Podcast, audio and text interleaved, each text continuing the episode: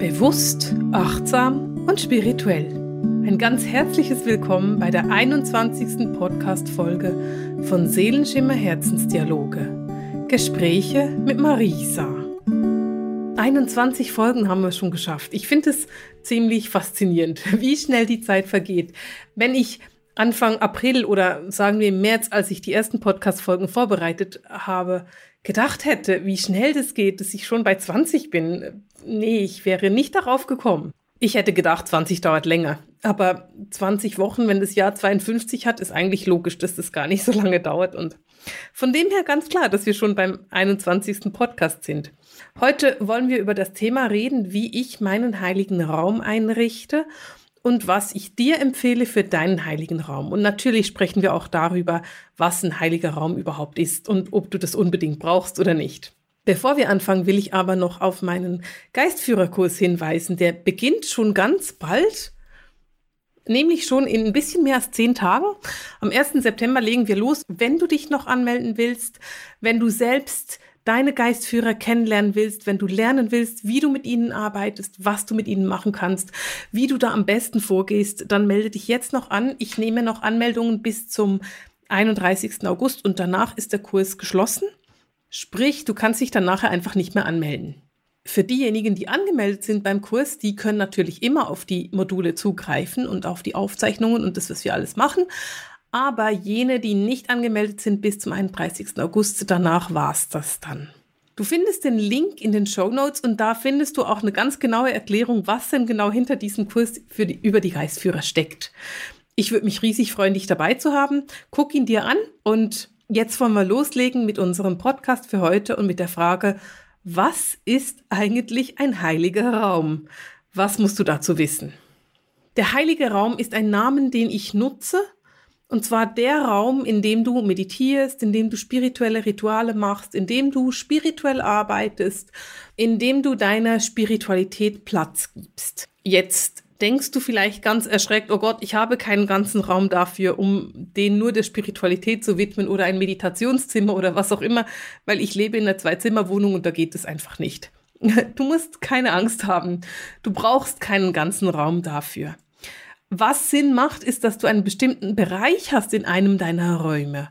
Und ob das jetzt dein Schlafzimmer ist und du in dem Schlafzimmer einen kleinen Bereich hast, der für dich dein, dein spiritueller Raum ist, dein heiliger Raum ist, oder ob das dein Büro ist oder dein Wohnzimmer, das ist komplett egal. Ich würde dafür einen Raum wählen, in dem du dich wirklich wohlfühlst. Einen Raum, in dem du dich irgendwo ausbreiten kannst, wobei das wiederum darauf hinweist, dass du viel Platz brauchst. Du brauchst nicht viel Platz, aber ich meine damit energetisch ausbreiten. Einen Raum, den du einnehmen kannst für dich.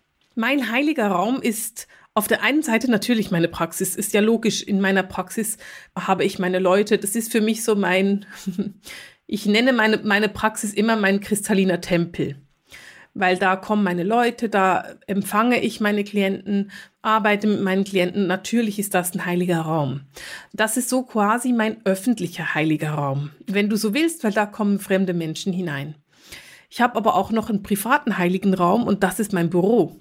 Sprich, da wo ich meinen Schreibtisch habe, da wo ich ganz, ganz viel arbeite, in diesem Raum ist auch mein heiliger Raum, weil das mein Raum ist, in dem ich mir Zeit nehme für meine Rituale, um zu meditieren, um meine spirituelle Arbeit zu machen. Das ist einfach der Raum, den ich für private heilige Dinge quasi nutze. Wenn du jetzt Mutter von vier Kindern bist und ihr lebt alle zusammen in einem Vierzimmerhaus, dann hast du vermutlich keinen Platz für einen großen heiligen Raum. Aber vielleicht könntest du neben deinem Bett einen heiligen Bereich machen oder im Wohnzimmer eine Ecke oder vielleicht unterm Dach irgendwo. Das muss nichts Großes sein. Und weißt du, wenn du jetzt sagst, hey, ich habe überhaupt keinen Platz, aber ich meditiere immer da auf dem Sofa, dann ist dein Sofa dein heiliger Raum. Und schon hast du deinen heiligen Raum geschaffen. Also bitte stell dir diesen heiligen Raum nicht zu komplex und kompliziert und groß vor, sondern einfach so, dass er für dich stimmig und passend ist. Du kannst aus allem einen heiligen Raum machen. Selbst wenn du in einem Wohnmobil lebst, könntest du da neben deinem Bett eine Kerze aufstellen und vielleicht zwei, drei Steine und schon hast du einen heiligen Raum geschaffen. Also sei unkompliziert. Die geistige Welt ist, wie du weißt, niemals kompliziert. Warum brauchst du denn eigentlich einen heiligen Raum? Und da geht es mehr in die Tiefe, weil das ist eine wichtige Frage. Stell dir vor, du hast eine Wohnung mit vielleicht fünf gemütlichen Ecken, in denen du meditieren könntest. Zum einen dein Bett und dann dein Sofa und vielleicht hast du dann noch irgendwie ein Gästezimmer, in das du dich gerne setzt und in dem du meditieren könntest oder du hast einen wunderschönen Garten und meditierst dann auch da. Das heißt, du meditierst immer so ein bisschen an anderen Orten. Und was das Problem daran ist, ist, wenn du immer an andere Orte umziehst zu meditieren, du nicht von der Energieerhöhung profitieren kannst, die sich ergibt, wenn du an einem Ort bleibst. Was ich damit sagen will, ist Folgendes. Wenn du einen bestimmten Bereich in deiner Wohnung hast oder in deinem Haus, um immer deine Meditation und deine Rituale zu machen, erhöht sich in diesem Bereich die Energie. Die Energie kumuliert sich sozusagen, weil du ja deine positive Energie da hineingibst, deine Ruhe hineingibst, deine Meditation hineingibst und dann kommst du wieder am nächsten Tag und dann ist es vom letzten Tag noch nicht total weg. Das heißt, du kannst diese Energie gleich wieder nutzen, gleich wieder aufladen. Und wenn du das regelmäßig machst, dann ist die Energie in dem Raum immer leicht erhöht oder stark erhöht. Stell dir das so vor. Wenn du das erste Mal an einem Ort meditierst, dann ist die Energie bei Null. Dann meditierst du vielleicht eine Viertelstunde, eine halbe Stunde, dann ist die Energie bei fünf. Am nächsten Tag meditierst du da wieder und die Energie ist nicht von 5 auf 0 zurückgefallen, sondern vielleicht von 5 auf 1. Das heißt, du beginnst bei 5, danach ist sie bei 6. Und jetzt beginnst du bei 6 und danach ist sie bei 2. Also die Energie erhöht sich jeden Tag ein bisschen, wenn du immer da meditierst. Und irgendwann hast du eine ganz starke Energie, in die du sofort reintauchen kannst. Das heißt, dieser heilige Raum wird für dich einfacher nutzbar sein, um deine Rituale zu arbeiten, deine Meditation zu machen, tiefer da reinzukommen, dich mit der geistigen Welt zu verbinden. Also, wenn du immer am gleichen Ort meditierst, kumuliert sich die Energie.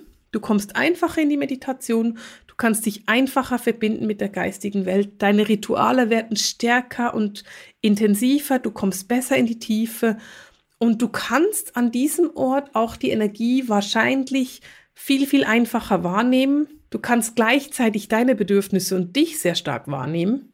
Und du kannst dich, wenn du immer am gleichen Ort meditierst, auch gut abgrenzen, weil du da diese Energie fühlen kannst.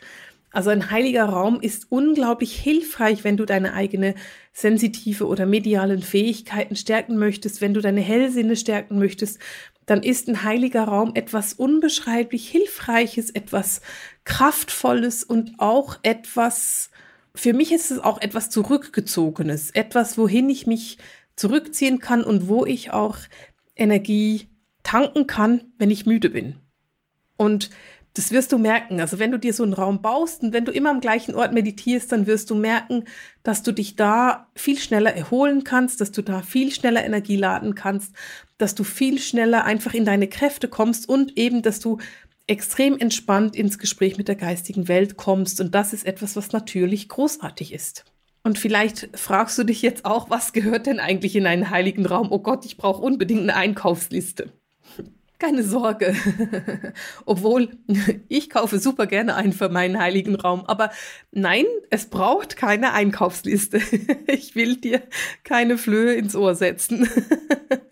Vielleicht kennst du die Story der Orakelkarten.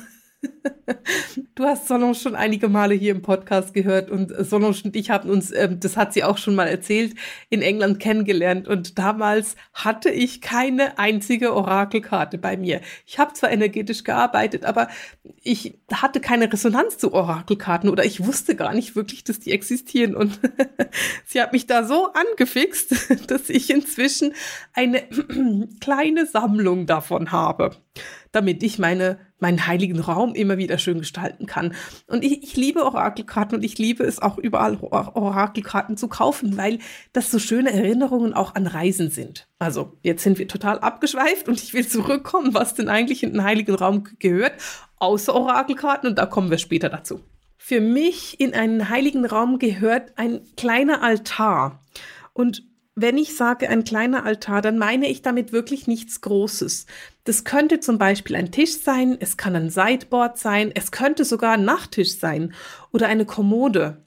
einfach irgendein Ort, wo du Sachen drauflegen kannst, die für dich deinen heiligen Raum stärken. Ich persönlich würde keinen Teppich als Altar nutzen.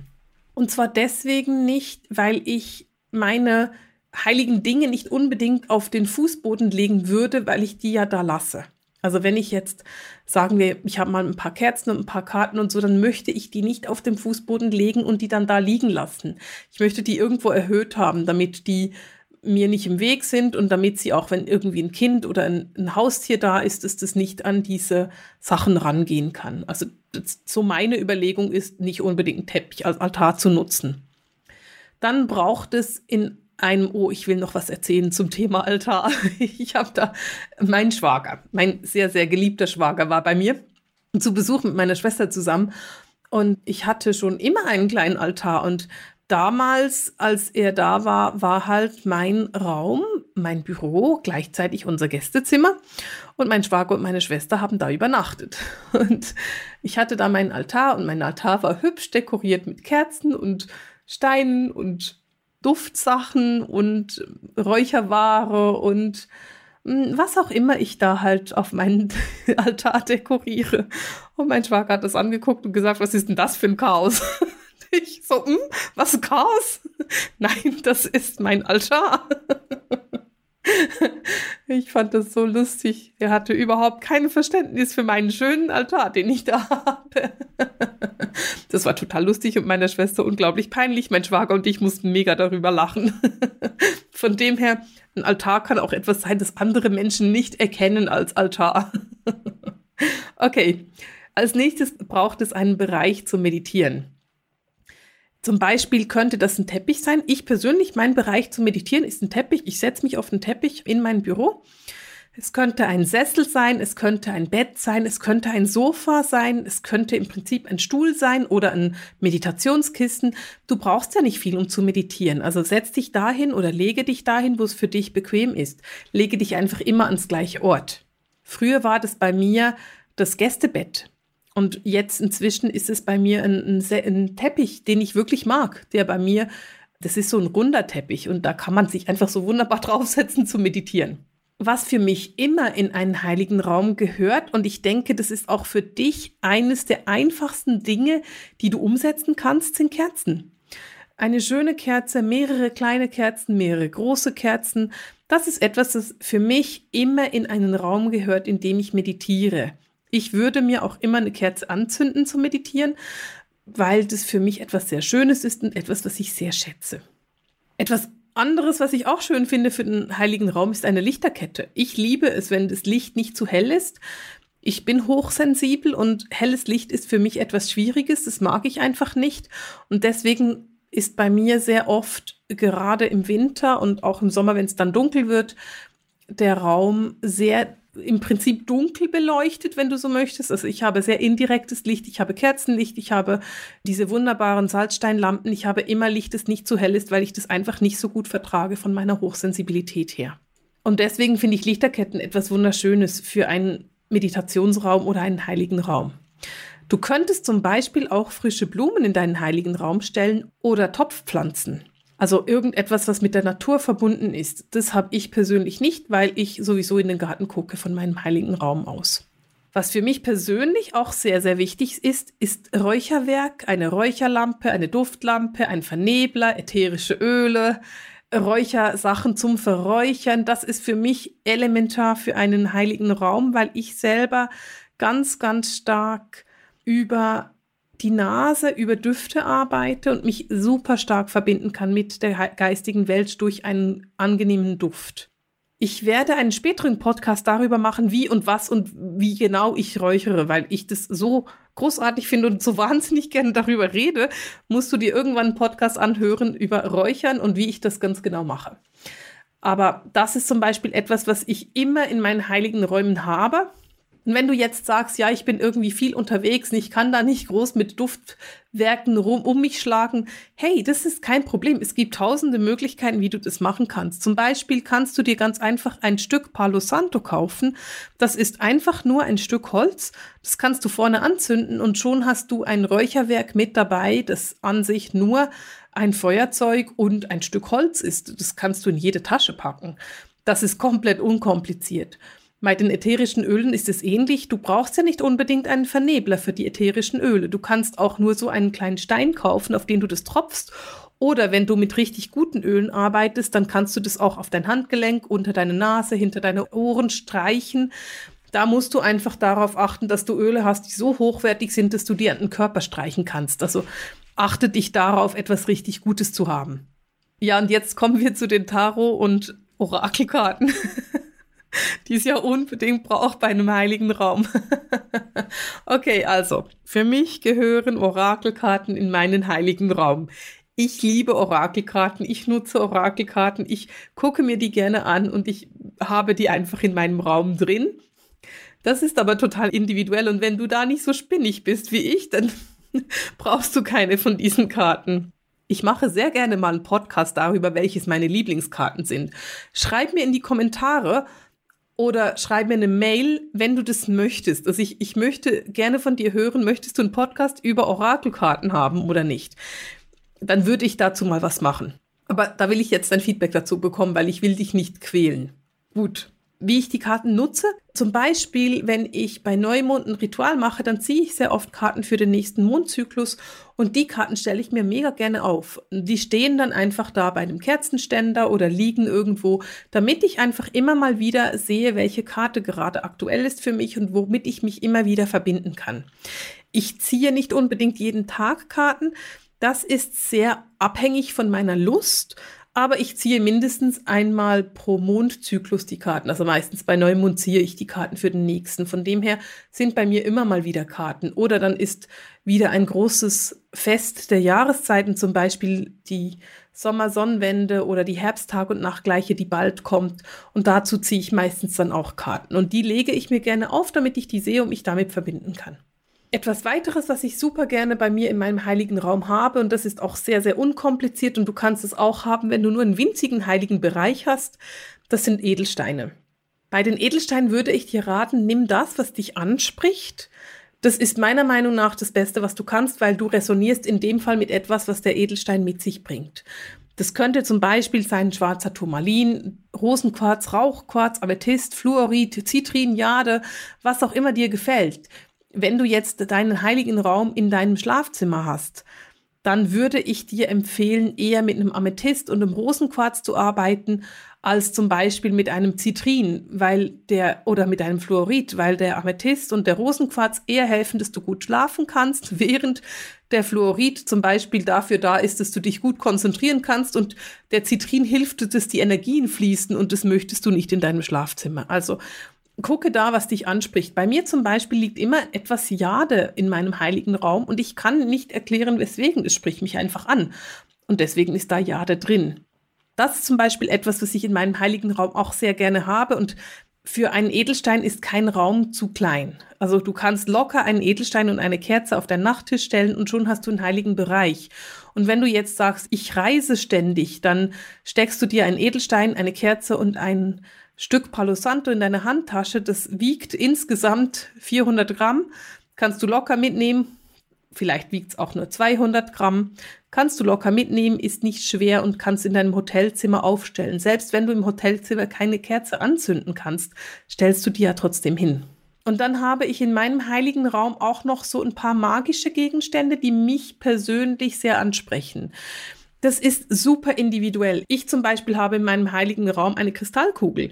Ich liebe diese Kristallkugel, ich habe sie geschenkt bekommen und ich will die da einfach drin haben. Das hat was sehr Humoristisches an sich und ich liebe es, sie da zu haben. Oder ich habe einen Zauberstab, den ich einfach sehr, sehr liebe und den ich sehr gern nutze für meine Rituale. Also das sind Sachen, die für mich in meinen heiligen Raum gehören. Gleichzeitig gehören auch geliebte Gegenstände in den heiligen Raum. Und wenn ich mich da so umgucke, dann sind so drei, vier Sachen, die mich ansprechen und von denen ich dir auch erzählen will. Zum Beispiel, ich bekomme viele Engel. Von vielen Menschen, viele Menschen bringen mir immer Engel mit. Ich habe keine Ahnung, wieso. Aber von all diesen Engeln, die ich bekommen habe und bitte schenkt mir keine Engel. Ich habe schon so viele bekommen, ich brauche nicht noch mehr und ich will auch nicht, dass mir Menschen Geschenke mitbringen. Ich freue mich so über Menschen, ich brauche keine Geschenke. Aber ich habe von all den Engeln, die ich habe, habe ich einen, den ich heiß liebe. Und zwar ist es nicht so ein, die meisten Engel, die ich bekomme, sind aus Gips oder so. Und dieser nicht, das ist ein Engel, der aus einem Stück Rinde geschnitzt ist. Und ich liebe diesen Engel. Und der steht bei mir seit Jahren in meinem heiligen Raum, ist auch der einzige und der darf da bleiben. Oder zum Beispiel schöne Kerzenständer. Oder Erinnerungen an Freunde, die ich auch liebe in meinem heiligen Raum. Im Moment steht bei mir eine Postkarte, die ich zum Geburtstag bekommen habe vor ein paar Monaten, das ist jetzt schon fast ein halbes Jahr her, die aber jemand geschrieben hat, für diese Person war das gerade nicht einfach, mir diese Karte zu schreiben. Und ich hab's so schön gefunden, dass sie sich trotzdem die Zeit genommen hat und den Aufwand auf sich genommen hat, mir diese Karte zu schreiben. Das war für mich so beeindruckend, dass ich das aufstellen wollte und die steht immer noch da. Oder an meiner Wand hängt zum Beispiel ein, eine Gelande, die ich von einer ehemaligen Studentin bekommen habe. Und auch die finde ich so schön, dass ich sie aufgehängt habe. Oder schöne Bilder könntest du in deinen heiligen Raum hängen. Also das sind kleine Sachen, die nicht groß sein müssen, sie müssen nicht teuer sein, sondern sie müssen irgendwie mit dir resonieren, eine bestimmte Verbindung mit dir haben oder irgendwas in dir auslösen. Natürlich kannst du deine Musik in deinen heiligen Raum nehmen, egal wie du das machst, ob du das vom Handy aus machst, ob du eine Stereoanlage hast oder wie das hieß damals in den 90er oder wie du, wie auch immer du diese Musik in deinen heiligen Raum bringst. Das Schönste wäre, wenn du das selber machst. Also stell dir dein Cello in deinen heiligen Raum oder dein Klavier und mach einfach selber Musik. Aber Musik ist was Schönes in einem heiligen Raum. Ist, wenn du das möchtest, wunderbar. Und dann, dann kommt das spirituelle Tagebuch, das natürlich auch in den heiligen Raum gehört. Da schreibst du dir auf, was du erlebt hast, was positiv ist und wo du Fortschritte machst in deiner Entwicklung, in deinem, deinen Erfahrungen und mit deinen Hellsinnen. Du siehst, es gibt tausend Möglichkeiten, wie du deinen heiligen Raum einrichten könntest. Und es geht in erster Linie darum, dass du den schön gestaltest, so dass er für dich stimmig ist. Übrigens, bei mir gehören in den heiligen Raum auch Farben, weil ich bin ein Farbenmensch. Ich denke und fühle und lese und leb, lebe in Farben. Da gehören einfach Farben rein. Und deswegen liegen bei mir zum Beispiel auf dem Schreibtisch meistens irgendwelche wunderschöne Farben, die ich angucken und bewundern kann. Das brauche ich einfach in meinem Leben. Also es muss persönlich sein. Wenn du ein auditiver Mensch bist, dann sollte das etwas sein, was mit Musik zu tun hat. Wenn du ein visueller Mensch bist, sollte es mit Sehen zu tun haben. Wenn du ein Duftmensch bist, mit Düften. Also ganz, mach das ganz einfach und ganz individuell auf dich zugeschnitten. Als letzter Punkt oder als letzte Frage habe ich mir aufgeschrieben, was gehört denn nicht in einen heiligen Raum?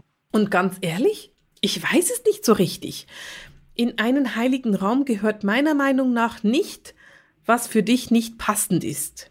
Wenn du sagst, das fühlt sich für mich nicht passend an, dann gehört es nicht in deinen heiligen Raum. Ich zum Beispiel muss immer gucken, dass ich nicht zu großes Durcheinander mache in meinem heiligen Raum, weil das mich an meiner Verbindung hindert. Und ich bin echt gut darin, ein Chaos zu veranstalten.